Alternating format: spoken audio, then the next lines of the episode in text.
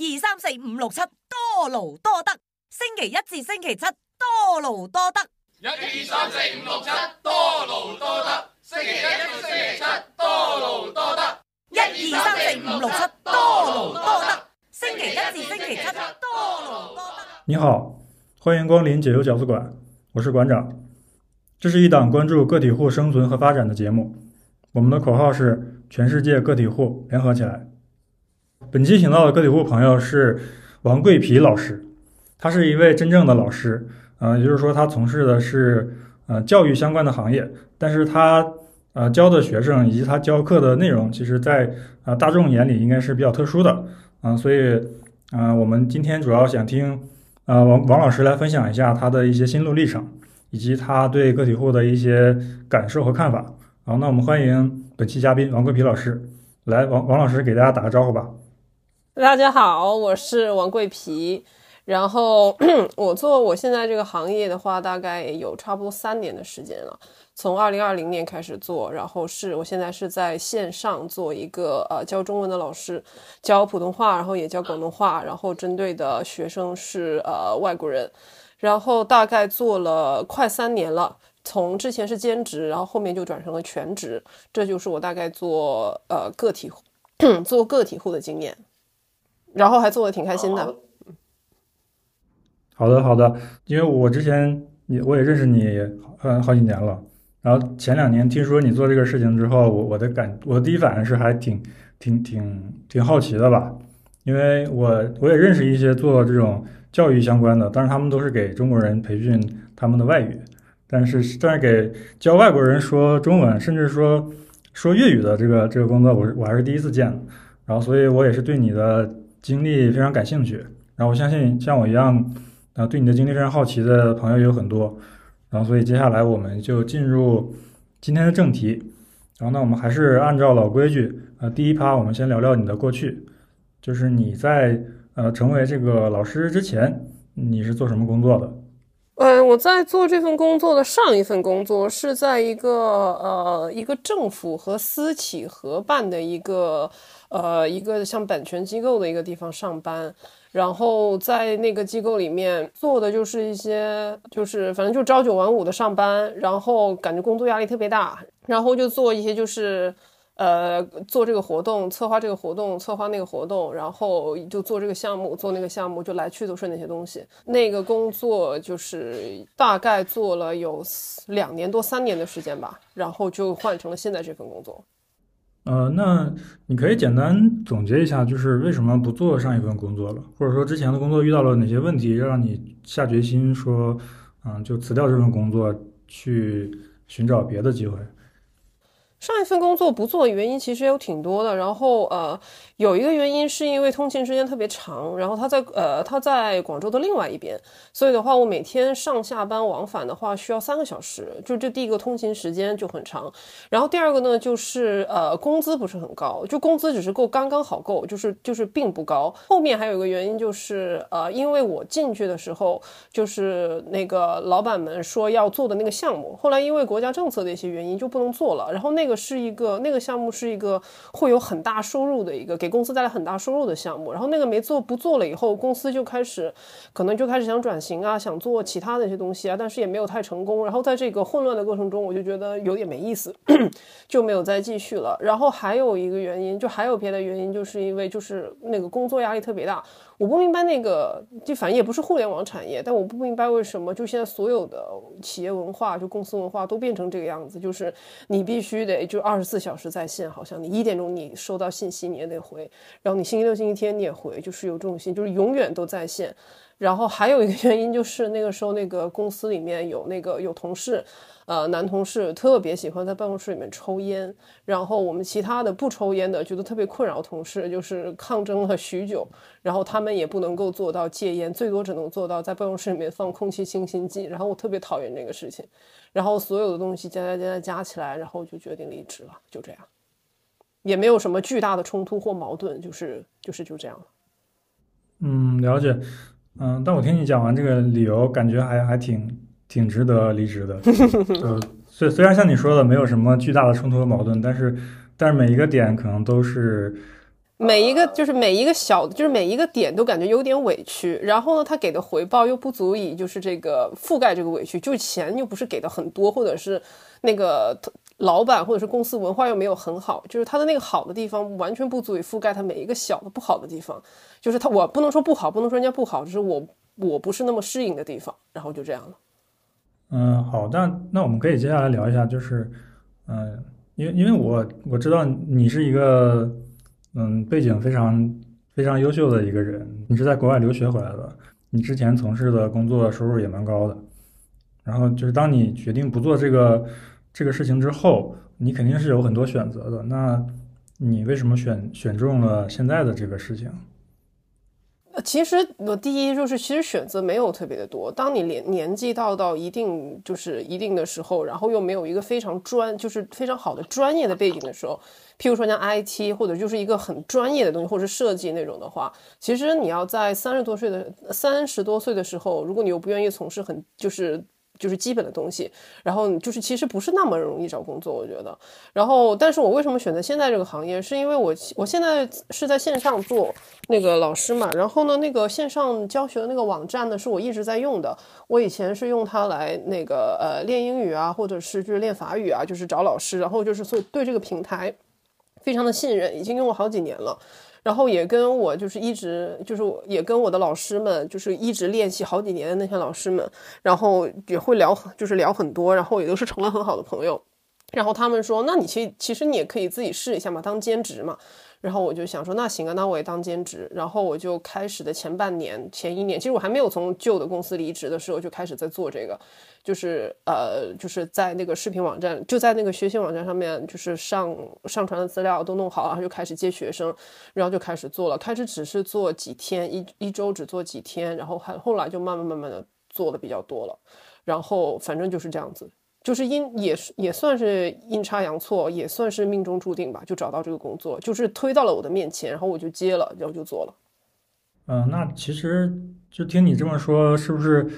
就当时其实你可以说只有这一个选项？我当时只考虑了这一个选项。当时在那个公司，在那个公司，就是那个，就是到差不多最最后，我决定离职的时候，我当时是想，我再也再也永远永远都不不愿意再回到公司里面去上班了。这个我当时有非常强烈的这个想法。是这，就是我觉得这个公司里面的文化，就是让我非常的不适应。人家可能那种那种文化，可能有适应那种文化的人，就是非常积极，每天能干，早上起来一伸懒腰就充满了就是对抗生活所有的决心。但是我。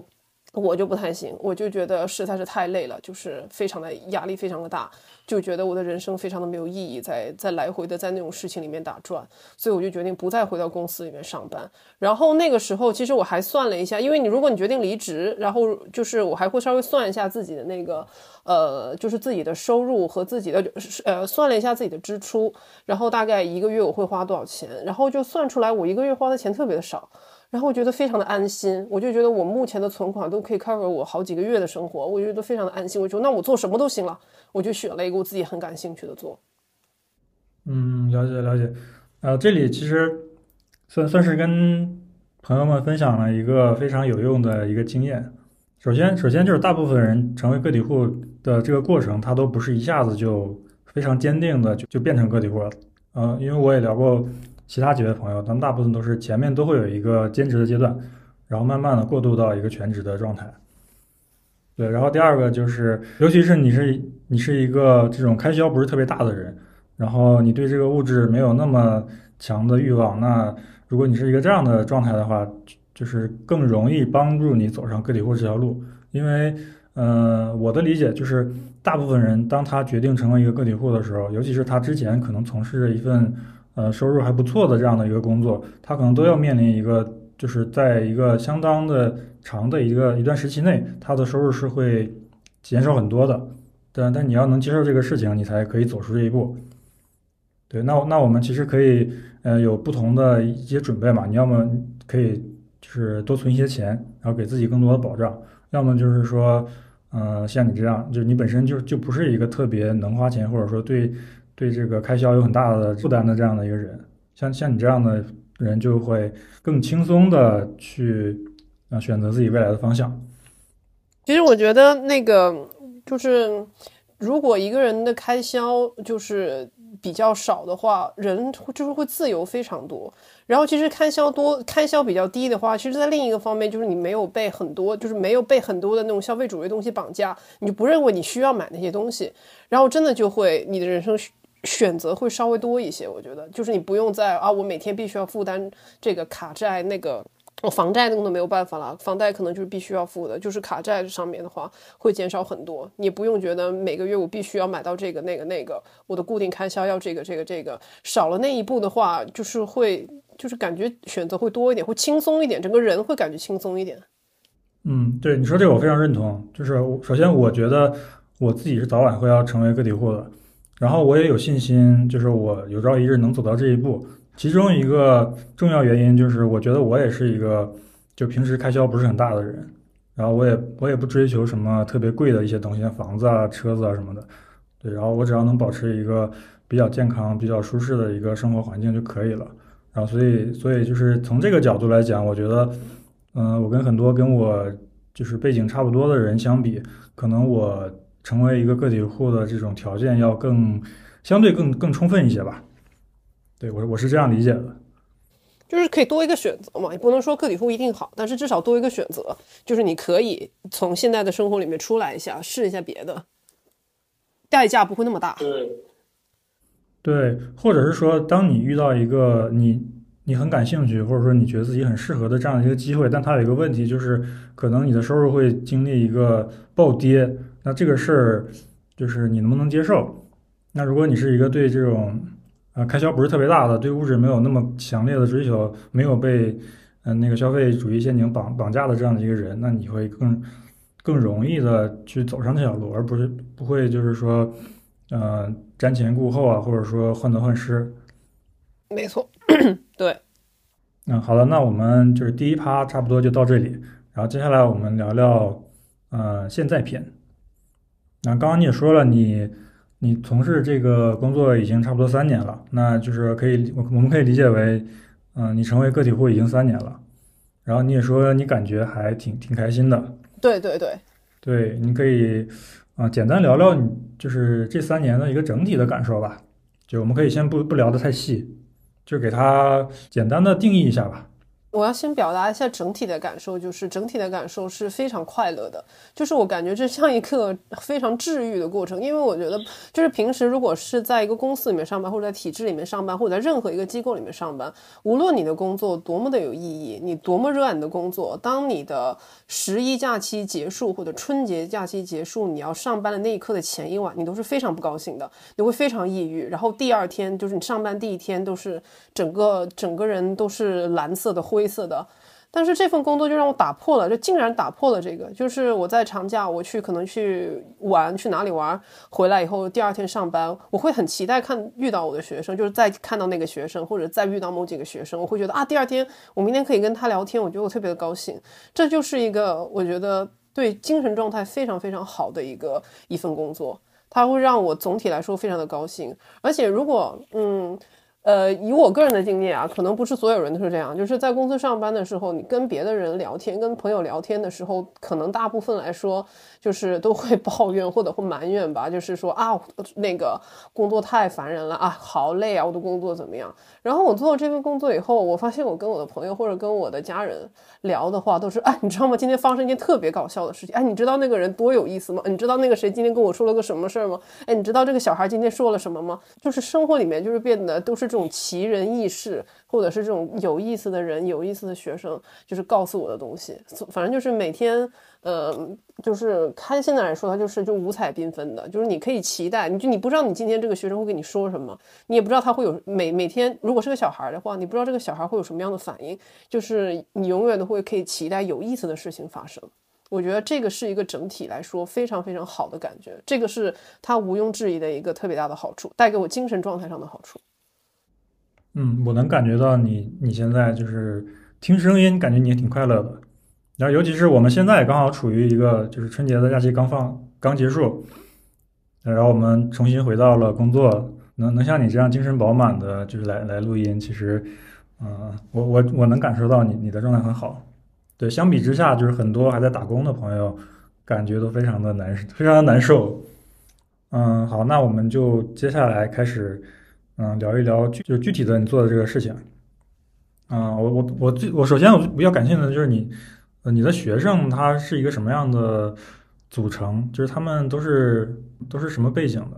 我先说一下那个那个网站，就是我工作那个网站，它是怎么样工作的，就是它怎么样那个运行的，有点像淘宝一样，就是你把你自己的个人资料和你的录像啊，说你的说明啊放到网上，只要那个网站能够去到的国家，就是能够使用这个网站的国家的人，他就可以看到你的资料。然后他就会去来选。首先，这个呃学生的国籍呢，就是来自全全世界每一个地方。然后呢，年龄呢也是各个年龄都有。然后我的学生一般就是呃小朋友跟大人一半一半。然后呃广东话跟普通话也基本上是一半一半。然后基本上就这样的构成。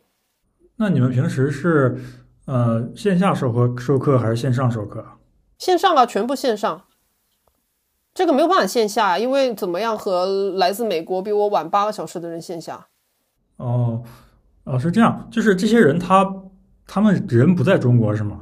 都不在中国，全都是线上。所以，譬如说，呃，我今天的最后一个学生是他美国学生，他是在星期天晚上的十二点，然后我的四点，然后我们就来上课，就是在那个你可以选择不一样的那个网站，譬如说可以用可以像现在一样，我们用腾讯会议，然后来上，然后当然是开视频，或者是用那个网站自带的一个那个 meeting room 也可以，或者是可以用 Skype，或者可以用，甚至有的学生他有装 WeChat 都可以。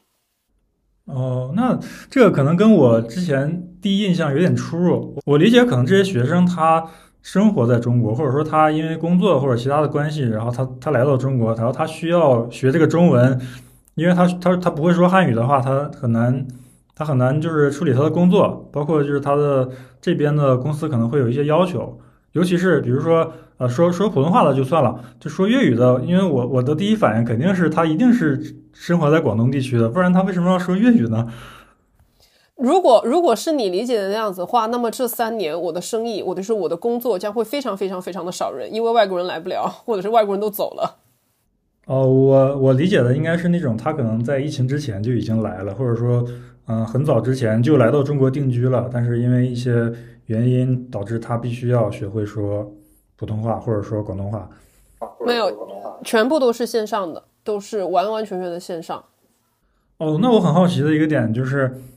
就是如果说一个外国人他学习中文普通话，那这个我我可以理解，就是现在中文也很热嘛，就很多外国人都对中国感兴趣，那他对这个中国的语言也会有一些这样的诉求。那就是你说你刚刚说就是学普通话和学广东话的学生是一半一半的，我我想重点了解一下，就是这些学广东话的这些学生，他们的目的是是什么呢？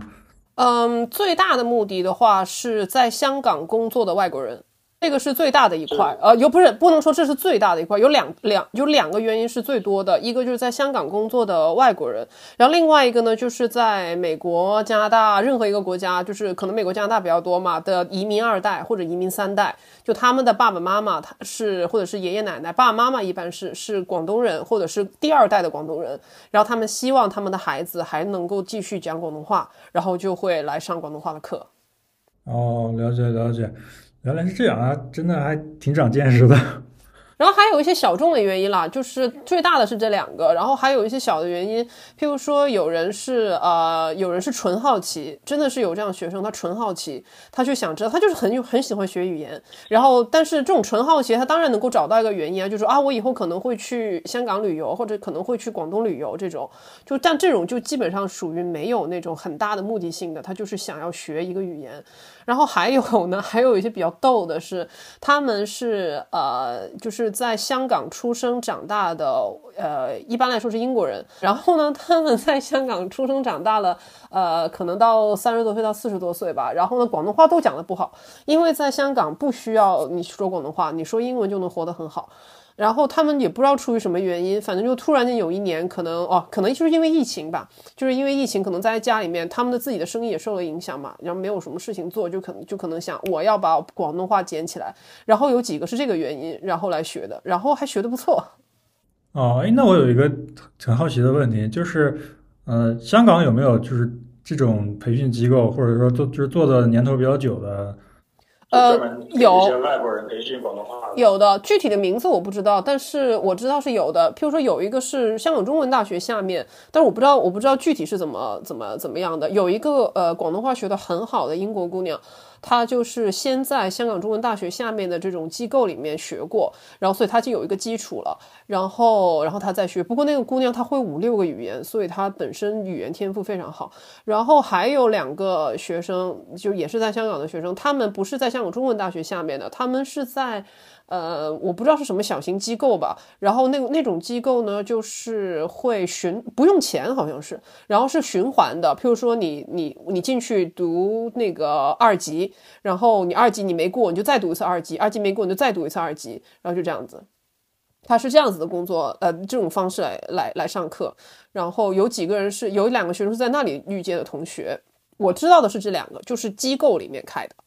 可能是学校或者是一些那个学学校类型的机构。哦，那对于他们这些这样的人来说，就是像你你你现在所在的这个平台，嗯、这种在线授课的方式学习粤语，是是这个行业里的一个很主流的方式吗？呃，应该是吧，应该现在算是非常主流的方式，因为因为首先我自己本身也是用这个平台的，就是不一定是这个平台，可能就类似的平台，就是就是线上的语言教学，我用过好几个，就是这种的话，现在是非常非常那个，我觉得我个人觉得是非常流行的，特别是对于成人来说，我觉得非常的有用，因为你知道你要找什么样的老师，你知道什么样老师的方式适合你，然后你就去找就可以了。啊，等一下，我还想起一个，我还想起来一个另外一个挺大的原因，就是嫁去香港的人，或者是在香港工作的大陆人，就是不是外国人了，他们，嗯嗯，总之就是就这部分人的这个他的背景都是，嗯、他在香港工作，但是他不会说不会说广东话。对，无论他是哪国人，他不会说广东话，他都要都都需要学习一下。对，没错。嗯，那学员这一趴我们先先聊到这儿。那接下来我想问一问，就是教材这个问题，就是我比较感兴趣的，就是说你在教他们说广东话的时候，你们是有教材的吗？还还是或者说这个教材是有一个呃专门的这种官方的教材，还是说你们可以自己自己去编写？完全没有，因为因为你想，就是类似你你想象类似淘宝嘛，那淘宝它不会给你一个教材让你给别人教，有这一类型的那个语言网站，但是我的那个并不是，所以其实呃，所以呃，我有几本书参考书，但那并不是教材，因为你没有一个学生是就是没有一本教材是针对一个学生而设计，它只是就是你针对大部分的一些需求。有学生预约了课以后，第一节课之前就都会跟学生就是先呃先就是发邮件问，就去先发信息问他，就是你你想就是你想要学什么，你为什么要想学，你想要针对就你现在的水平是什么，就听说读写可能你有什么样的需求，然后你学了语你学了这个语言以后，你是想要跟谁沟通的，类似这种。然后一般因为这个网站会有第一节的是试听课嘛，就是它的费用会是一半左右，就是大概半个小时的试听课，然后我就会大概准备就是三四种不一样的，然后就给他们挑，就是大概看一下你觉得哪一部分更适合你。然后一般来说，第一节课他就能确定他要哪一个方式，然后我就根据他尿那个方式，我再去准备别的东西，但是不会根据一本教材来，因为就是还是教材它不能够完全，譬如说这个学生说我今天就很想学怎么去那个茶楼吃点心。那没有那个没有哪一本教材是与时俱进到现在的茶楼里面每一句话是什么都有，你就得自己往里面编。然后就是呃那个学生确定了他想要哪种方式以后，然后呃再下一节课就会按照那个方式来。然后有的学员的话，他特别是移民二代，他们的情况会非常特殊，他们的语言受到了很多东西的影响，就基本上没有，就是你摸不清他的水平在哪里，你也不知道什么样的东西更适合他，那种就要需要多几节课，然后去再去了解。但是基本基本都不会用教材，除非如果是小朋友的话，小朋友的家长他可能希望课后再辅导一下他，就会说，哎，我们可不可以用哪一本哪一本教材？然后如果我买得到，我就再买；如果买不到的话，家长就会那个呃，就是叫就是复印了那个不是扫描了以后发给我，然后我们一块儿用那个，就教材的情况。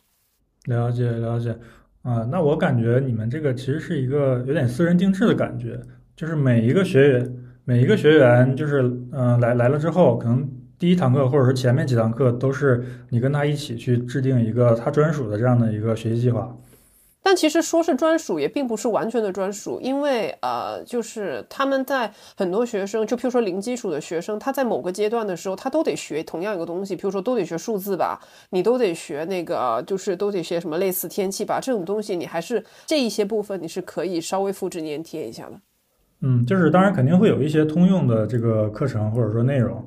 但是你你面对每一个顾客，他都是独一无二的，你很难说有一套。严格执行的这样的一个框架，或者说一个套路，就是甚至甚至说，比如说今天本来你原计划说今天要给他讲那个数字，但是他就是说我明天就要去吃早茶了，我希望我希望今天晚上集中学习一下我怎么点那些点心，经常会有这种情况发生。对，那这个我觉得还挺有意思的，就是对于学员来说，就是每个人都是获得一个专属的一个服务，然后对于对于老师，对于你们老师来说，就是我觉得也也挺好的，就是。在上一期节目我也聊到了，就是说个体户他是他是自己是拥有一些资源的，他不像我们这些打工的人，我们只能拥有一些专业技术或者说一些可能对行业的理解，但我们我们很少能拥有一些可以称得上资源的东西，不管这个资源是一些物质上的，还是一些非物质上的，或者说人脉等等，就是我们很难有。但是我我我我的感受就是个体户可能很多就是类型的个体户他都会有一些资源，那像你来说。其实你的资源就是你整个的一个授课的这样的一个一个模式、一个框架、一个套路，就是你跟其他老师是完全不一样的，就是每个人有每个人的教课方法。对我觉得这个这个很很吸引人吧，就就是你作为一个老师，你也是独一无二的，然后你讲的东西也也是独一无二的，就是他不会说有这个世界上有有比如一百个、一千个老师，然后他们他们会分成什么几个等级，有高级的、中级的、初级的。对他不是这样的，他他是每一个老师都是不一样的，就是可能有这么一批人，他就喜欢你这个老师，然后另外一部分人他可能喜欢另一位老师，就是每个人都能找到自己的目标的这种客户，然后然后每每一个类型的学员他都能找到一个他适合就是适合他的老师，嗯。对啊，所以我觉得这个就是很有意思的一个事情。这也就是为什么就是做这份工作做的很开心，因为会跟你一直上课，就是一直上课一直留下来的学生，其实就跟你很合的人，就你聊什么东西都能聊到很聊到一块儿去，就是能够就是有那个 click 一下的那种，就啊，对对对，就是这样的说话，就是。就是大家都很喜欢大家，所以就是非常愉快的那个相处的过程。我做了这份工作以后，我想起来，我做这份工作以后，不是有一个测试叫什么 I N B T 嘛，还是 IBMT 的，我忘了那个，那个 MBIT，你知道那个测试吗？那个什么？我只知道很多种测试，我不知道你说的是哪个？是最后测出来是四个字母吗？啊，对对对，就是那个，就是那个，我也测过。哦，那个我知道，我知道，我忘了名字是 IMBT 还是 BMIT 还是 MBIT，就是那个。我做测试之前的时候，我觉得自己是个非常非常极其无敌内向的人，但是我做那个以后，我发现那个那个数据显示我的内向跟外向居然能够达到四十八跟四十九五十一，就是就是非常的接近。后来我就想了一下，为什么我就是我会就是这样的？后来我就想说，因为我在现在生活里面，我接触的每一个所谓的外人，所谓的人，都是我自己已经选择过的，我喜欢的人，所以我自然会觉得挺开心的，所以我就不再惧怕，就是那种就不再讨厌跟别人聊天，不再讨厌跟别人说话，所以我就觉得这个是这个是一个，也是一个非常高兴的点。嗯，就是当你处在一个这样的状态，就是你你接触的每一个人都是你挑选过的的时候，互相挑选过，嗯嗯，这样这个状这个状态会更容易让你展现出你最真实的那个样子。对。就是做，就是真诚的做自己，就是做自己的价值，而不是一个复制粘贴的那个社会横截面，还是很重要的。我觉得，就是要不然就是自己，也就是也没有什么意思嘛。就是还是要你真诚的自己跟别人相处，你自己跟别人相处，而不是一个就是老师一号、老师二号，或者是就是什么那种跟别人相处。嗯，明白明白。嗯，那我们做一下 callback，就是之前。上一个环节我问了你一个问题，就是你为什么离开之前的工作岗位？然后你说了一些呃之前的问题。那就当你成为一个语言老师之后，之前的问题得到了解决吗？呃，那个通勤的问题肯定解决嘛，因为我现在就在家上班嘛，这个就零通勤。然后烟味的也问题也解决嘛，因为你的家里面就没有人抽烟。然后其他的我都忘了是啥来着，其他的啊做的事情也没有啊，做的事情没有意义。那我觉得，我一直以来我都觉得这个世界上，就是我所我就是我所能接触到的，我见识过的最有意义的工作，一个就是老师，一个就是医生，因为他们真的是每天每个小时都在帮助人，就是而不是说我这整个项目是有意义的，而是他每天每句话，可能每个动作都实实际际的帮，就实实在在的帮助了一个人。所以我觉得在这方面的话，就是我还是觉得很满足的，就是解决了我上一个问上一份工作，我不知道那个工作是在干嘛，我不知道这个工作做出来以后就是世上谁人受益，这个问题也解决了。还有啥问题我都忘了。嗯，还有收入问题，收入问题没有解决，这份工作收入依然是不高啊。对，这份收入不高，而且收入是不稳定的。呃，因为首先你的学生的量受制于这个网站它的自己的那个 promotion 做的够不够。如果那个网站它最近没有怎么在 YouTube 啊或者在世界各地打广告，那你进来的人数少了话，到你这个人自然也就少了，这点是你控制不了的。然后还有一点就是他呃学生们他们会放假呀，放假肯定就出去玩了，出去玩那几个礼拜肯定人课就少了。所以什么十二月啊、一月啊，然后甚至十一月底开始，或者是寒假、暑假，或者反正就是那几个月，反正有几个月，呃，课时那个那个是呃学生是会少的。哎，他们怎么他们是怎么付费？是一上一节课付一次费，还是说，嗯，一次付很多很多堂课的这个钱？哦，按有不同的，譬如说，呃，就是教师，就是教师可以在网站上面设置，你的设置里面有单节课的钱，然后你有买五节课的钱，然后如果你已经是一个比较久的教师的话，你还可以设置十节课的钱，就十节课的，就当然了，你一般来说五节课会比一节课便宜一点嘛，十节课又会有一个，就是又会有一个便宜一点。然后我就我的就是十节课只给老生，就是只上过超过一百节课以上的老生，然后五节课他们就是五节课就是一个课时包，你买了这个课时包以后，你就。就可以五个，然后选完，就是你有每天，就是你你就当你五个币吧，你就可以上五节课这样子。然后你你上完五节课以后，你想再续你就续，如果你不想再续的话，就不用再续，就这样子。嗯，那就是因为你上一话也说了，就是你的上一份工作不仅你觉得工作没有意义，然后还有各种各样的打扰干扰，然后同时他的收入其实也不高。虽然说现在的工作可能收入也没有那么多，但是应该嗯也不至于说。降低了吧？它怎么说呢？就是好的时候呢，要比之前的好不，哎，好不少。然后，呃，但是比较少的时候呢，也也会比之前低。但是总体来说，我觉得还可以啊，就是肯定是够活的，肯定是够生活的，这是完全没有问题的。啊，够生活，其实我觉得就已经挺好了。就是我觉得，如果一个人他在成为个体户的一个早期，他就可以靠靠做这个事情来养活自己，那我觉得是一个非常，嗯，非常美好的一个开头吧。因为你这个事情应该是越做越好，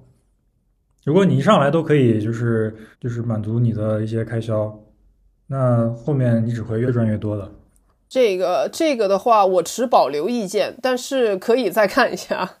因为疫情过去了，这个是一个很大的问题。我我不是说疫情还在很好，只是疫情是会让线上的所有的行业都有一个飞升。疫情结束以后，线上行业它多多少少会那个往下掉一点点的。嗯，哎，那我们就接着这个话题聊一下这个疫情吧。因为大多对于大多数这个行业来说，就是疫情三年其实都是比较惨的嘛。尤其像一些就是餐饮一样，或者说被被打击的这种教教培，他们都是就很多很多机构都已经倒闭了嘛。然后里面的人可能也经历了一些非常大的这种波折啊，就是裁员啊，或者说降薪啊等等。对，那就是。你的感受就是，因为你你也刚好就是从疫情开始开始做这个事情，然后到现在刚好也也经历了一个完整的三年，那你可以分享一下，就是你你是怎么嗯看待这个这段时间的一个感受的？嗯，首先疫情对于我能眼见的看着疫情以来，我这个行业在飞升。就是我看着这个好，我因为我在疫情前三年，就是疫情三年嘛，然后疫情前三年我就已经在用这个，就在用这个呃那个软件了，就是那个那个平台了。然后它前三年它都没有什么，没有打什么广告，没有什么花样怎么样。然后疫情三年，眼看着它拿到了巨大的钱，然后各种各样的 promotion，各种各样的广告就是投放在各个地方。然后在因为呃在 YouTube 上你也看到各种各样的就是语言类的或什么都都给他卖广告，就可以看得出来。这个就是这个网站，或者是而且类似涌现出来非常多的平台，类似的平台，所以就是整个在线上的这个行业，它绝对是就是腾飞了。而且我的学生有很多人，他是在疫情的时候，他觉得没什么事情做啊，那我就学个语言吧，就这样子。那就是可以理解为，嗯，你你的过去三年其实是有点受益于这种大家不能出门，然后会由此而产生很多新的诉求。比如说学一门语言，或者说提升一下自己之前的广东话水平之类的这样的一些需求，然后就会导致导致这个平台它也获得了很多资源，然后做推广，对，然后你们这些平台上的老师也会同步的就会获得更多的流量啊，或者说那个学员。不过也有另外一个方面，当因为所有事情都是一体两面嘛，也有另外一个方面就是，呃，因为很多人没有事情做，所以很多人选择了做线上的老师，所以他整个池子就是那个教室的池子一下子被稀释了。所以那个我后来有呃，就是有认识的人想要进来做的时候，然后已经说不能够再招老师，因为已经太多太多老师在里面了，而而有的人可能做两个月他就不做，还变得他变成你还能够刷到他，就是等于说就是无效的老师在里面了。而如果里面就如果一个机构里面的老师非常非常多的话，就是别人刷到你的机会也是会降低的，所以这个事情也是一体两面。嗯，所以说这是一个，嗯、就慢慢的可能就是这个大环境的影响，需求在增加，然后供应也在增加，就是这两端其实都在增加。嗯、那这样，那从这个角度讲的话，我是觉得，就算是疫情结束了，或者或者是怎么样，就这前面那个阶段过去了，那接下来这个阶段就是可能这个需求会有一些减少，因为大家可以出门了嘛，他会他就没有那么多的时间去学语言了。那同时可能就是愿出来教语言的这个老师，可能他也有别的事情做了。那这两边同时又又会呃缩减之后，可能说不定还能维持前面这几年的一个状态。呃，你你还没有跟我聊到未来的计划，所以我那我现在就说，其实我已经那个呃，我已经在年前的时候我已经接到了另外一份工作的 offer，然后就是等年后他们上班了以后就开始办入职了。哎，那我们就直接进入第三个环节吧。就是前前面的，如果后面我们有有新的话题可以再再聊。那接下来我们就进入一下一个一个未来的展望吧。就是本来我本来我准备了一个问题，就是我一般都会问一个嘉宾，就是就是当你你从事的这个个体户的这个事情，它是不是一份值得长期投入、长期从事的一个职业？啊，这个问题我很愿意回答。我觉得那个，我觉得是啊，这个工作是我决定，呃，这个工作是我觉得我会一直干到老吧。就是就是这份工作让我不害怕工作，就是不再恐，就是不再厌恶工作。所以我觉得，如果我可能在别的地方再做干一会儿，我就太烦了，我就再回来干这个。然后退休以后，我也觉得不用，人类不需要退休啊。就是你想，就是如果你的工作是很有意思的话，就是每天跟有意思的人聊天，那那那就不就是不需要退休。所以我觉得可能六十多岁、八十多岁能干的话，我就会干这个活，我觉得非常的好。而且我在我在做这个活之前，就是就是前就是我遇到的老师嘛，很多都跟我成为了很好的朋友，然后他们都是一直在全职的做这个，然后做的很有就是就是做的很高兴。我遇到一个我我曾经遇到一个英国老头，就是他可能六十多吧，七十，然后跟他跟他的太太一起，然后都在做这个，然后他是个特别有意思的人，他那个感染力非常的非常的强。他跟我说：“我跟你说，这个绝对是我做过的最好最好最好的工作，我要一辈子都做它。”他已经退休了，他做过可能十几二十份工作，然后他觉得这是他最好的工作，然后非常的感染人。然后后来我觉得啊，我也有我也挺同意的，我觉得这个工作不一定是这个平台，就这份工作就线上教书，线上跟别的就其他外国人聊天，就跟有意思的人聊天，真的可以做很久很久。嗯，所以那你你刚刚说你已经接到了一个新的 offer 了，那你你你为什么要走这一步呢？是接下来你是打算说，就是那可能这个新的 offer 就会变成你的主业，然后这个讲讲课这个事情你还会持续的把它做下去，那它可能在一段一段时间内变成你的副业，对，没错，没错。然后在可能在未来的某一个时期，当你当你假设说你对那个一个全职的工作又觉得嗯、呃没什么意思了，那你又会全全身心的投入到这个这个老师的这个这个职业里面来嗯，哦，呃，不不，问题是啥来着？啊？问题就是你就是你不是说你接了一个新的 offer 嘛？然后那那你本来这个老师当的好好的，你很开心，那对你为什么要再找一份工作呢？哦，那这就要说一下这份工作不好的地方了。没有工作只有好的地方的是吧？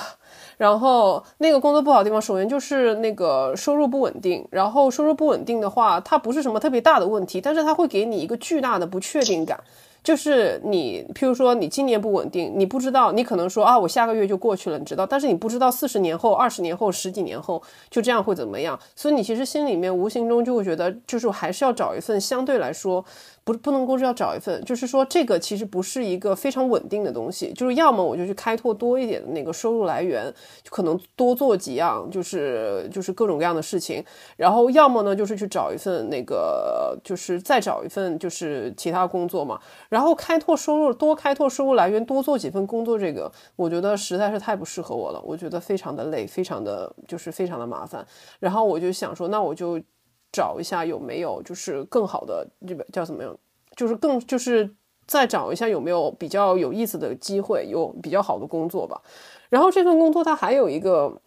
他还有一个就是问题，就是他有他的那种不安全感。我不知道你可能没有体会过这种不安全感，因为你的工作就比较稳定。然后不安全感它是不一定每就是你今天能够跟他抗衡，你不知道明天能不能够跟他抗衡。我今天说我能够我能够就这样子过一辈子，现在看没有问题，但第二天你就会被那种巨大的不安不安全感打败，觉得天哪，那万一怎么怎么样怎么办？万一怎么怎么怎么怎么样怎么办？就会有很多这个，而且因为你和身边所有人都不一样。就是，就也会有一种，就是跟这个社会归属，就是没有你的社会归属感。当然，社会归属感就成为社会的一份子、主流分子，没有那么的重要。就是当你选择这份工作的时候，其实也知道了，就是你在走自己的路，就跟他们不一样。但是就是那种不一样的那种，就是你人很难摆脱社会大环境嘛，你还是会可能对一个啊，所有人都做这个很安全那种事情，稍微有一点心生向往的。就是这个不安全感，它是会。有时候会击中的，然后我这个工作就是在我的不安全感击中我的时候我去找的，然后后来一切就发生的很快，然后我就接到了 offer，就是这样。嗯，那方便聊一聊你接的这个新的 offer 是做什么的吗？呃，是在一个学校里面当老师。啊，那也是教普通话和广东话吗？不是，我这次接到的这个是在一个大学里面教英文，然后就非常诡异吧，听起来就跟我前面的路完全不一样，所以我就觉得这一切发生的非常的快，就是可能他们学校着急找人，然后我就更正好就去应聘了，然后就莫名其妙的，就是变成了一个就是英语老师。嗯，我听你说这个我没有感到很很意外，因为你就是你会很多种语言嘛，然后你不管你教什么，你你成为一个什么语言的老师，我都觉得很正常啊。那行，反正就是对，呃，下一份工作就是在一个大学里面当老师，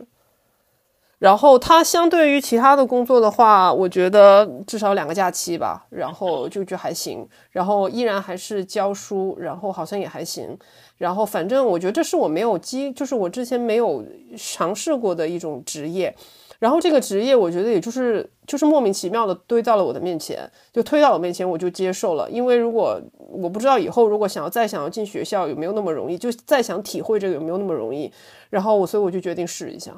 啊，那我在我个人的感觉是，这个这个 offer 还挺好的。就首先他也是一个老师，就是就是你同时做这两个事情的时候，它是一个完全不冲突的一个状态。因为我因为我理解，如果说你找的是一个另外的某一个。工作，或者说跟你之前的专业或者说经历有关的工作，那它多少会对你教语言这个事儿产生一些冲击，或者说影响。就因为你做一个事情，就是你你要把它做好，你一定要进入一个状态，然后你要慢慢的习惯它。但你习惯了这个事情之后，可能你就没有那么习惯另一个事情了。但你现在找的这个工作，就是我我觉得还挺好的一点，就是他们两个其实是同一个性质的工作。我也觉得挺好的，所以我接了。对对，就是你在教那些外国人说说汉语的时候，你你积累的一些经验，包括你的一些心得体会，其实它是可以拿过来，有一部分肯定是可以拿过来用于你教一些就中国人英语的。对，因为授课嘛，这个东西，我觉得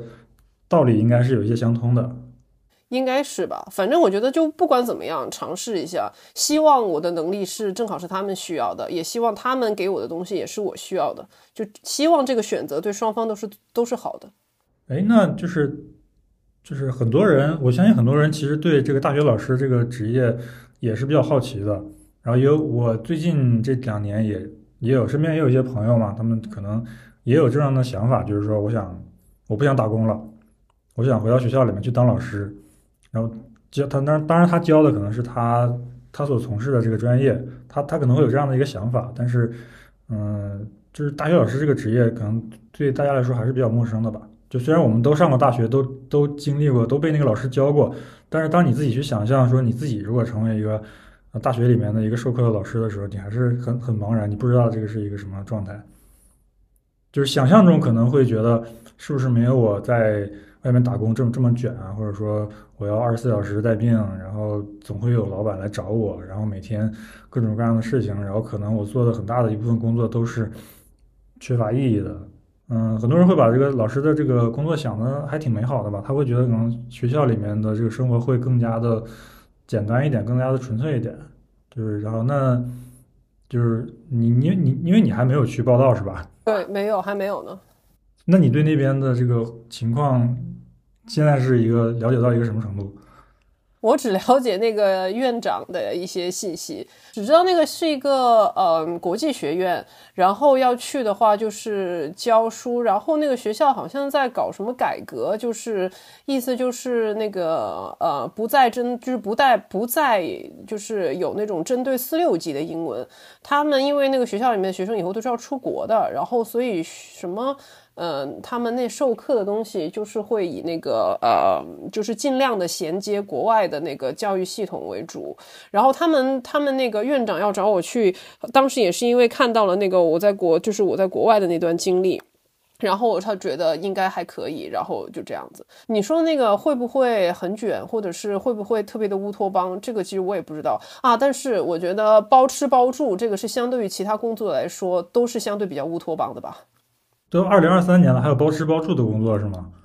他不包住没有办法，因为在广州很偏远的一个地方，就不是在广州市区，广离广州要六十多公里呢。然后，所以他必须包住啊，不包住没有人去。那个大学讲师的那个讲钱又不多，嗯，然后那个科研压力的话也不是很大，因为那个不是重本嘛，就肯定不是重点大学，不然重点大学不会这么快就能够走完程序。他是那个二本，然后所以呢进去的话，那个院长说的那个科研的话，你想做就做，然后不想做的话，你就那个课时讲够就可以。然后课时是多少我忘了，一个学期多少，一年多少节课我忘了，一百多吧好像。然后听起。起来听那个听那个院长说的是很轻松的，不要紧的，可以的，可以做的，就类似这样子。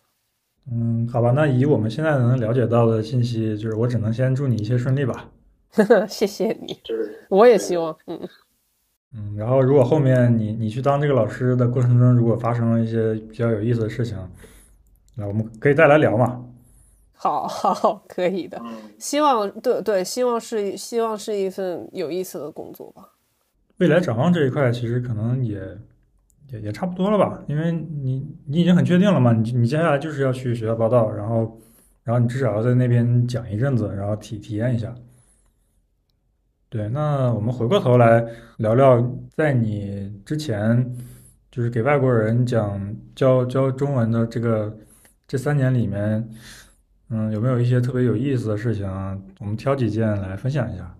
我刚开始做这份工作的时候，就第一第头半年或者头一年的时候，我觉得这份工作实在是太有意思了，太搞笑了，以至于我当时特别在呃特别开了一个文档，写了就是就是把每天发生的搞笑的事情写出来。然后我现在要尝试着找一下我那份文档在哪里，好像也不太找得到。就是每天他们都会有一些匪夷所匪夷所思的故事发生，然后跟我讲一个，你知道我今天生命里发生了什么事情吗？然后就说一个特别搞笑的故事出来。可以说，呃，譬如说有两个学生，他们都是在香港的外国人，都是在香港的英国人，然后他们都是水平说的比较广东话说的比较好的。然后，然后呢？他们两个会两个人完全不认识啊，两个人呃没有见过面，也完全不认识。但他们两个会暗自攀比，就是上有一个人就会问我说：“哎，今天另外那个他有没有上课啊？最近？”或者说另外那个就会问：“哎，今天是我讲的比较，就最近是我讲的比较好，还是他讲的比较好？”两个人就会有这个情况。然后，但是他，然后后来我就是后来我就让他们两个互相加了那个呃，他们就加了那个联系方式，但是两个人在联系方式上也并不聊天。他们都通过你来了解对方的进度，对，没错。然后就是比，然后暗暗的假想敌，对，没错，暗暗的想，我是第，我是第一名吗？我是说的最好的那个吗？就会这样子。然后如果我说不好意思哦，那个 lady 她昨天才跟我上了课，然后另外那个那个男士就会翻个白眼。啊，或者或者我这样，我问一个这样的问题吧，就刚刚你不是说有的人可能会学一些早茶点菜的这些这些知识吗？就是我就是你回忆一下，就是在你教课的这三年里面，有没有一些外国人他学了，他想他跟你表示说他想学的一些内容是是很很很特别的，或者说很让你很意外的这样的内容？啊，有一个想要学就是那种呃不文明用语的，但是那个极少数，只有一个。然后啊，有的人，有的人对，也有的人，呃，上课的时候，呃，有的人特别喜欢聊天，就上课的时候你准备好了特课件。他也不跟你，他就他就完全不管，他就要跟你聊天，他就就是像他，然后就会说，哎，你觉得这个是什么样？你觉得那个东西有什么呃是什么样的？就不断问你看法，要跟你聊就是某一些事情的看法。然后上上课上到最后了，我说我们今天可什么课都没上。然后那么就会就他们自己就会说啊，这也是中国文化的一部分嘛这种。然后呢，有人特别喜欢，嗯，也有学生特别喜欢，嗯。说自己的故事，就是上课的时候也是不管你准备了什么，他就开始说自己是怎么怎么样的，自己曾经什么什么，然后就说所有所有所有的东西，然后完全完全不上课。但是我个人当然觉得很轻松啊，而且因为听故事嘛，我也觉得很高兴啊。还有一个人，我想起来了，有一个学生，他点他就他只有他一个人，他要指明他要学路牌。呃，不是叫路牌，就是所有的那种 signs，就是可能写的禁止吸烟，然后什么呃小心地滑，他要学这些东西。啊，这个还挺有意思的。然后他甚至他后来后来呃有一节课就给他学了这些，后来他觉得那个没有意思，后来他连广告牌，就是他就是因为香港很多广告牌嘛，他就他说可不可以学广告牌上面的东西，他想知道可能这个是个银行，那个是个餐馆，就那种，这个算比较有意思吧。嗯，我觉得也挺有意思的。就是我我我我刚才把我带入到你那个角色的时候，我会想，假如说有一个学生，他他提出了一个非常明确的需求，他说：“老师，我们就学广告牌吧。”然后我我会我应该会觉得很很开心很轻松吧。就是这个你都不用准备什么课件了。为什么不用准备课件？你要准备很多的课件。不是，你就搞一些照片嘛。对，但是我跟你说，一般一般有特殊需求，就一般有这种不寻常需求的人，他都是会有自己很独特的想法跟逻辑。我给你举个例，就刚刚那个人他是怎么上课的，就是他是我备课时间非常非常长的一个人，就是你把那个路牌写弄好了下来，譬如说那个呃什么什么银行吧，或者是什么什么小心地滑，就算小心地滑，他就问你小心的小左边为什么是个点，右边为什么是个什么，然后小心什么地滑的地左边是什么意思，右边是什么意思，为什么这个字跟那个字是一样，他就会问你一堆的事情。啊，那你这个学生他学的还挺深的，就是他已经在关注这个文字上的东西了。不不不，他不是深，有的人他就是喜欢瞎聊天，不能说瞎聊天，他就是喜欢聊，就是他其实可能并不在意那个东西是什么，他就是就是他当下有什么想法，他都说出来，他就是喜欢聊。那我的感觉就是他，因为我会觉得，如果你只是学那个听说，就是因为我把听说读写分开嘛，听说可能他就是专。就是追求一些实用嘛，比如说我现在要干一个什么，我要跟一个什么样的人去交流，那我要会，我要能讲，然后他他是抱着一个这种实用性的目的来的，然后，但是就是从我的角度去去揣测一些外国人的这种这种诉诉求的时候，我会觉得可能我们不是很在乎，就是他这个文字的一些内涵，就像我我去学一些英语或者说学学别的语言的时候，我其实不不太在意，就是这个字母为什么会长这个样子，然后或者说这个字母跟那个字母为什么。就是很像，或者说他们俩就有什么区别？但但是刚刚你说这个学学生，他就是他已经会关注到说，就是这个汉字的一些部首啊、偏旁啊，然后笔划之类的东西，就是说明他他是真的对这个文化很感兴趣的。这个我也要持怀疑，我这我也要就是持一个怀疑的态度。就是嗯，我怎么说？就是嗯。就是他们，他学语言，他的目的，他可能不在，他他们不在于他怎么用这个东西，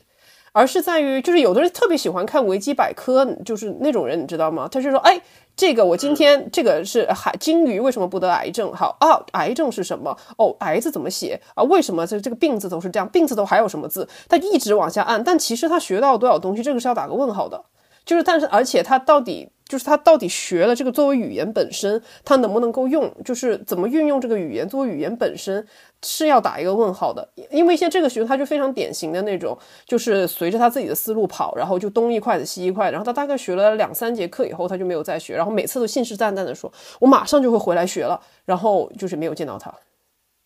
但是有一些很普通、很普通的人，不能说很普通，他的需求很普通，就是只是一点点、一点点，但是学的非常非常的扎实。啊、我大概明白了。就你看我，我可不可以这样理解？就刚刚这个学员，他可能就是一个好奇心特别重的人，但是他，但是他可能没有特别强的这种求知欲，或者说我一定要把这个学学到一个什么程度，或者学会。他就是说，我现我当下对这个东西感兴趣，我就一定要问老师。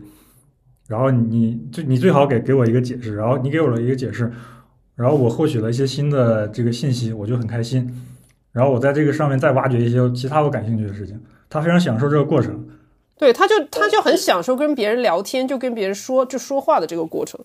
这个这个确实很有意思，而且他有点颠覆我对一些就是学学外语的这种人的一些认知吧。因为我之前可能接触的比较多，或者说看的比较多的，都是中国人学外语。然后中国人学外语，我就感觉可能大家还是普遍的都有一个很强的一个目的性，就是我要出国，或者说我要考试，我要干嘛，就是我一定要，就是我我学这个东西是有一个非常明确的目的的。但是其中的大部分人可能他并不享受那个过程。他只是想说我我我我就是我赶快把这个学完，然后通过这个考试，然后我接下来要怎么怎么样。他关注的是，就是我学完之后那个我的那个生活。但但但是很多外国人可能他的思路跟我们不太一样，他他整个这个他学习这个过程他就很开心。至于能不能学会，他可能已经不太 care 了。没错，就是就是这样的。哎，我找到那个文档了，那个学生那个搞笑的那个文档，我想到那个，我要我要给你念几个我觉得有意思的事情。可以啊，可以啊。譬如说有一个，我记了一个，第一个是有一个加拿大小孩，他不用上学，然后在家待了几个月，然后练习日期的时候，我就问他今天星期几，他说我不知道啊，可能是星期三吧。然后我就再问他，我跟他说我和你时差了十二个小时，我现在星期六，你比我早十二个小时，你应该是星期几呢？他想了一下，他说你在星期六，我在星期三吧。你觉得好笑吗？因为我当下觉得非常的逗，就他觉得时差可以大到三天。然后哦，还有英国学生，还有学生把我的课作为一个生日礼物送给他的另外一个学生，我觉得这点还挺挺温馨的。哎，这这个我挺意外的，就真的有点非常非常非常特别吧。对，我觉得就很温馨。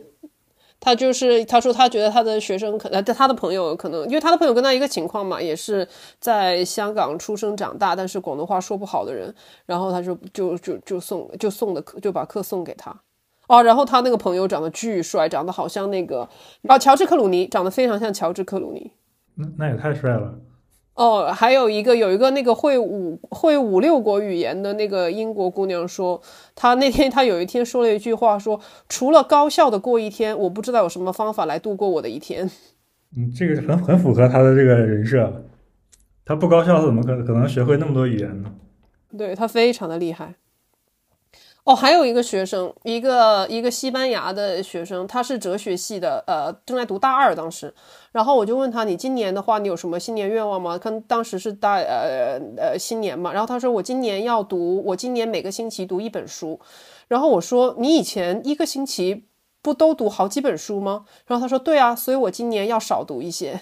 那怎么怎么有一种凡尔赛的感觉呢？对他就是就是这种小朋友，就是那种。然后啊，对，还有我还有什么小朋友用用普通话问香港小朋友，明天要测验了，你紧张吗？然后这个小朋友一脸天真的拿很蹩脚的普通话问我什么是紧张。哦，对，还有不同国家小朋友的，就是如果小朋友们呃那个呃回答哪个，就是问他哪个词他回不呃回答不上来，我就问他你需不需要我提示？然后如果他说要的话，我说可以，我给你提示，你要给我唱首歌。然后呢，澳洲的小朋友呢就会乐呵呵的给我唱一首什么“祝你生日快乐”这些中文化的歌。然后英国的小孩呢就会高声的大喊说：“我不要，太尴尬了。”就是不同的小朋友不一样。我我觉得最有意思的还是那个把你的课当成礼物送给朋友的那个。哦，真的吗？这个就是他，我我觉得这个就是充分反映了他对你这个老师的一个认可，就是他一定是觉得就是跟着你能学到一些东西。能学会很多很多知识，他才会把这个送给他的朋友。哦，他就是那个老是去问，哎，另外那个女生有没有来上课的那个人，就是非要跟别人比，跟别人较劲谁厉害。哎，那他把这个他的新的朋友就是拉到你这儿来之后，他会他会也跟这个朋友比吗？不会，因为那个朋那个朋友比他差太多了，那个朋友约等于是零基础。这个真的让我特别的意外，就是因为很少有人会把一个课程当做礼物送人。这个如果你是在发生在两个中国人之间，可能都得是长辈送给晚辈吧，然后还带有那种多少有一点强迫的这种意味，就是我给你买了这课了，你要好好学啊。哦，我明白了，那种感觉就是，就收到那个人，他不会觉得开心的，他会觉得啊，我压力好大，怎么又给我找一个事儿？哦，还有一个不是这个，就是也是那种小朋友，然后就问一个四岁的小朋友，你最好的朋友叫谁？他说叫 Vivi，然后我就以为是另外一个叫 Vivi 的小女孩，然后就问她，那你在哪里认识 Vivi 的？然后那个小女孩说在我家，然后她的妈妈就跟我说，Vivi 是她的双胞胎弟弟，所以这个小女孩是觉得自己最好的朋友是自己的双胞胎弟弟，我觉得这个非常的温馨。哦，还有刚刚那个人，还有刚刚那个，就是说把我的课送给那个他朋友那个人，他也是个挺有意思的人。就是我这里有一个又记了一个他的东西，就是有一天，就是他问我，哎，你今天晚上干嘛？我说我看书看电影吧，因为那时候我在学德语，我就说我在学个德语吧。然后他听到以后愣了一下，然后开始用流利的德语和我说话，然后我一句都没听懂。然后后来我才哦，然后我我问他才知道，原来他的妈妈是瑞士人，他从小在瑞士读书，所以他能够说非常流利的德语，但是他也没有完全没有，就是我我完全不知道。非常多面，嗯，那他他其实可以来这个平台成为一个德语老师。他他他没有那个耐性吧？他天天翻白眼。嗯，我我是觉得这个就是这个工作让你接触到了很多不一样的人，就是你每天的生活经历非常的丰富。这个是我觉得就是个体户，尤其是像具体到你这个外语老师的这个这个分类的个体户的一个嗯很吸引人的一个点吧。就是你会每天充满期待，然后你你不知道你接下来会遇到一个什么样有有意思的事情，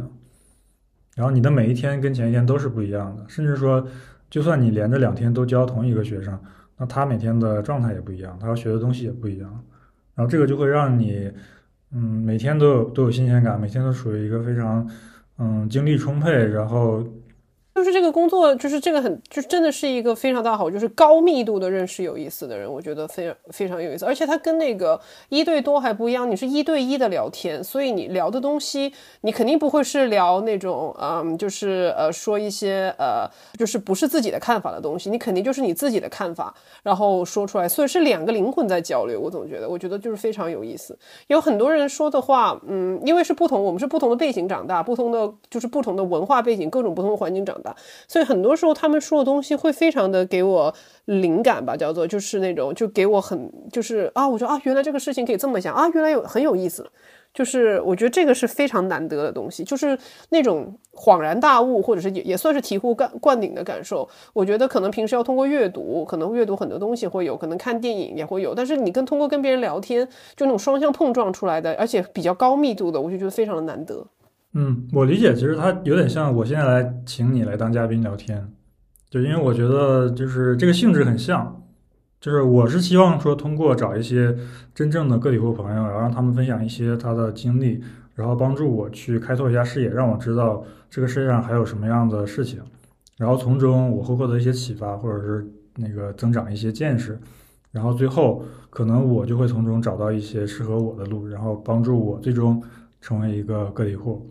然后，那对你来说，就是你每天都会接触一个不一样的人，然后，然后你跟他们就会聊到一些很多各种各样的话题，然后你会见识到各不同国家、不同年龄、不同背景的这样的学员，然后你你的经历就会变得非常丰富。这这个，如果说你不从事这个职业，可能你要通过看很多书，通过去嗯交很多朋友，你才能获得。对，没错。而且，嗯，跟学生里面跟成人聊天是肯定要比跟小朋友聊天要快乐很多。但小朋友也有小朋友的快乐哦。我就说，有的小朋友他因为小朋友，有的小朋友他非常非常的，就真的是非常非常的可爱，就是温馨的不得了，就是跟你说的话呀，然后怎么样，就是非常就会让你觉得哇，就是心头都是非常暖。这是小朋友可爱的地方，这也是大人不可能做到的地方。因为大可能大人那样做的话，可能会非常的诡异，但是小朋友那些行为就会觉得非常可爱。嗯，大人做可能会非常的恶心，好吧？那我再问最后一个问题吧，就是你作为一个有着三年经验的个体户，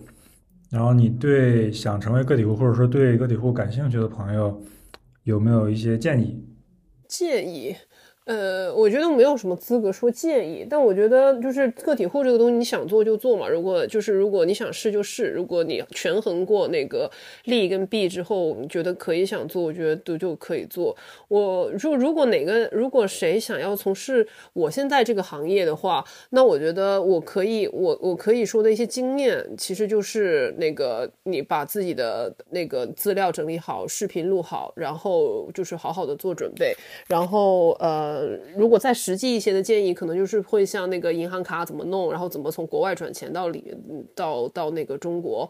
呃，我觉得这个工作就是，你只要勤奋，不能说勤奋，你只要不是很懒惰，你只要每天愿意花那么多的时间开那么多的课的话，是绝对饿不死的。就如果要从从事我这个经，就我这个行业的话，我现在这个行业，就只要你基本的，就是你你有基本的就条件过关了的话，你可能要你普通话不能讲的太差吧，就你要教的语言不能讲的太差，然后英文你要能够基本沟通的话，你只要是勤奋，呃，以及只要是用心做，你真诚的对待每一个人，就是不要就是太套路，就。肯定是饿不死的，因为我我有见到过其他的就是比较嗯老师，他们开的课开的时间非常非常的多，然后所以他们的收入就会非常非常的多，就是就所以如果你愿意用你的时间来换钱的话，我觉得这个是这个行业就还是可以做的。嗯，它是一个典型的多劳多得这样的一个职业。对，没错，它就是多劳多得，手手停哎手停口停。嗯，对，这也是我对个体户的一个评判标准，就是我觉得个体户就是有一个非常重要的一个点，就是你要计件收费，这是我自己的一个定义。就是那像你这种，就是你你每接一个单，或者说你教一个学员，那就是就是一件嘛。对我就是完全的计件收费，没错，就是按用自己的时间换的，所有都是。我只要不工作就不会有钱。对，然后你交的越多，你赚的越多。你要是今天懒了不交，你就没有收入。对，这个很符合一个个体户的定义。我看时间也差不多了，一个多小时了，要不今天就就到这里。好的。然后我们感谢王桂皮老师前来做客，然后也非常感谢他分享的他自己的一些经经历，然后也很有意思。感谢馆长邀请。啊，希望以后有机会可以再来。好的。那我们今天就录到这儿。嗯，拜拜。拜拜。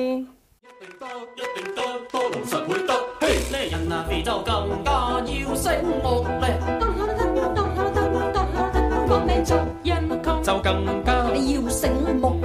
要用两手搏命更咬打住碌木，哎人啊同就更加要搏尽咧，就更加要谷实啊，要用两手搏命更咬打住碌木，嘿唔怕输唔怕雨。人仔就搏唔怕苦，唔怕死，为咗我，为了国家的理想。嘿，步步三四，步步错，高实个手抓，粗硬就腳跨，四步又到四步錯，見步上步行，和腳跨穩，精神。